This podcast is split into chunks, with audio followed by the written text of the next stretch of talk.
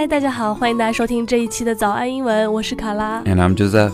呃，我有一个姐姐，my sister works in a public hospital and they hold English speech competitions every year, so it's just been a nightmare for her. Oh, really? Are the competitions a nightmare because of the public speaking idea, or is it bad because it's in English? Or both. Oh, okay. 我猜呢，大家不管是 students 还是 office workers，或多或少都曾经被要求过 speak English in public。 like good morning, thank you, and goodbye? 对，可能这可能是大家脑子里面当时能想到所谓的话啊，所以这样还是会有点难堪。 So, today I guess we're going to talk about some basic skills and simple lines that we can use to begin and end a speech. 嗯，如果你想要查看本期节目的文字笔记，欢迎微信搜索关注“早安英文”，私信回复“笔记”两个字就可以看到啦。 另外，我们为大家准备了免费的神秘学习大礼包，请微信搜索关注“早安英文”，回复“福利”两个字就可以看到啦。大家可能一上台的时候啊，就是为了 show your politeness and respect，你会习惯性的觉得得打个招呼吧，然后呢脱口而出就是 good morning，甚至 hi hello。 Um, that's polite and respectful, but not quite enough for public speaking or presentation. 没错，如果是平时生活当中打招呼的话，这当然就足够了。可是当你站在台上演讲的时候，十分的正式。那最重要的是，台下十有八九坐着一些领导和大人物，所以我们 greeting 的句子呢，也要来得更加隆重一点儿。好，大家可以开始记笔记了。 Okay, so the first thing we can start off with is, you know, the simple one. Good morning. Thank you all for being here. OK，thank、you for doing，就是感谢做某事，be here 在这里，所以就是感谢各位的到来。那这句话呢，你也可以说成 I'd like to thank you for coming。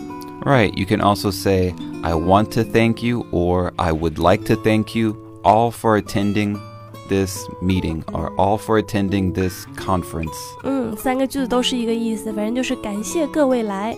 然后呢，接下来我们通常都会说， 我呢，我能够站在这里讲话，我非常的荣幸，是吧？都是套路。 For this, you can use a sentence like, It's a pleasure or It's an honor for me to be here. 嗯，或者说 I'm very happy to have this opportunity to 怎么怎么怎么样，就说能有这个机会做什么呢？我真的非常的开心。 So, putting all these together, our example could be something like Good morning. Thank you all for being here. I'm very glad to have this opportunity to share my thoughts about environmental pollution with you. 哎，给大家展示一个完整的例子，比如说你们今天演讲比赛题目是环境污染，你就可以说刚刚那句话，意思呢就是说早上好，谢谢各位的到来，我很高兴有这个机会来跟大家分享我对环境污染的看法。 For the body of your presentation, there's one thing I'd like to stress and emphasize. It would be organization.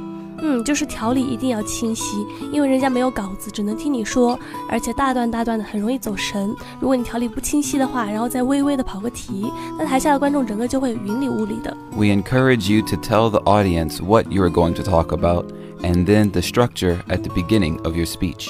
就是一开始就要给观众报备一下你这个演讲的架构，这样子，比如说你啊、呃第二点的时候扯扯扯扯的有点远了，但是一说嗯接下来是第三点，观众就会觉得哦又被拉回来了。 Examples of this would sound something like I've divided my speech or I've divided my presentation into five parts or two parts, something like this. 呃，就说我的演讲呢会被分成几个趴，divide 就是划分的意思。那比如说 divide my speech into three parts，就是我将我的演讲呢划分成了三个部分。 Or you can say there are three main aspects to this topic. 这个 aspect 是方向或者方面的意思。那关于这个主题呢，大致可以从几个方面来切入。 And the last one would be I'm going to start with this topic and then I will finish with that topic. 然后在一开始概括了这么一句之后呢，在中间讲的过程也别忘了，就是多呃，就是多用一些帮助清理思路的词，比如说 first of all 首先，secondly 第二，thirdly 第三，next 接着，what's more 除此之外，然后最后呢 in conclusion 或者 to sum up 总而言之等等。 好的，感谢大家收听我们今天的节目。如果你想更加系统的学习英文，欢迎加入我们的会员课程。了解详情，请微信搜索关注“早安英文”，回复“会员”两个字就可以了。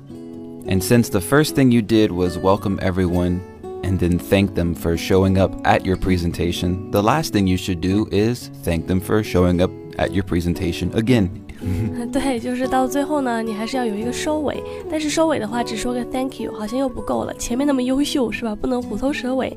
所以呢，教大家几个非常有诚意的加分结尾。One example would be I appreciate the time you took to listen to my presentation. Thank you so much. 啊，这个就说感谢各位波冗聆听我的陈述。 这波冗聆听让你老师听见又要说高级了啊！好，下一个你可以说 This is the end of my speech and thank you for your attention. Or something like Thank you for listening and I hope you enjoyed my presentation. 对，就比如说 enjoyed my talk about environmental pollution 也可以，就是谢谢各位聆听，希望你们喜欢我关于什么什么的话题，比如说环境污染的问题、环境污染问题的讲话。So just remember, if you follow these four easy steps, Number one, thank the audience for attending in the beginning of your presentation. Number two, provide a stable thesis topic. Number three, show the structure and explain to the audience how many parts there are in your presentation. And fourth is the same as the first, thank them for attending your presentation. With these four steps and you staying calm, you should provide a very good presentation for your audience. 好，记一下这个九老师给大家的这几点建议啊，就是大家 follow 这四步。第一步呢，首先感谢各位的到来，然后呢，第二步告诉大家你要讲话的这个主题是什么。第三步呢，告诉大家啊，我的这个演讲可能会分为几个几个什么样的步骤，告诉大家你自己这个呃框架结构。最后呢，还是不要忘记在演讲的结尾，谢谢大家的认真聆听，谢谢大家的关注。好，然后呢，在演讲的过程中呢，保持冷静，不要紧张，基本上就没有什么太大的问题了。好，今天的节目呢，就和大家分享到这里了。我们的节目真的是干货越来越扎实了啊！我是卡拉，我是 Joseph，我们下期再见，拜拜。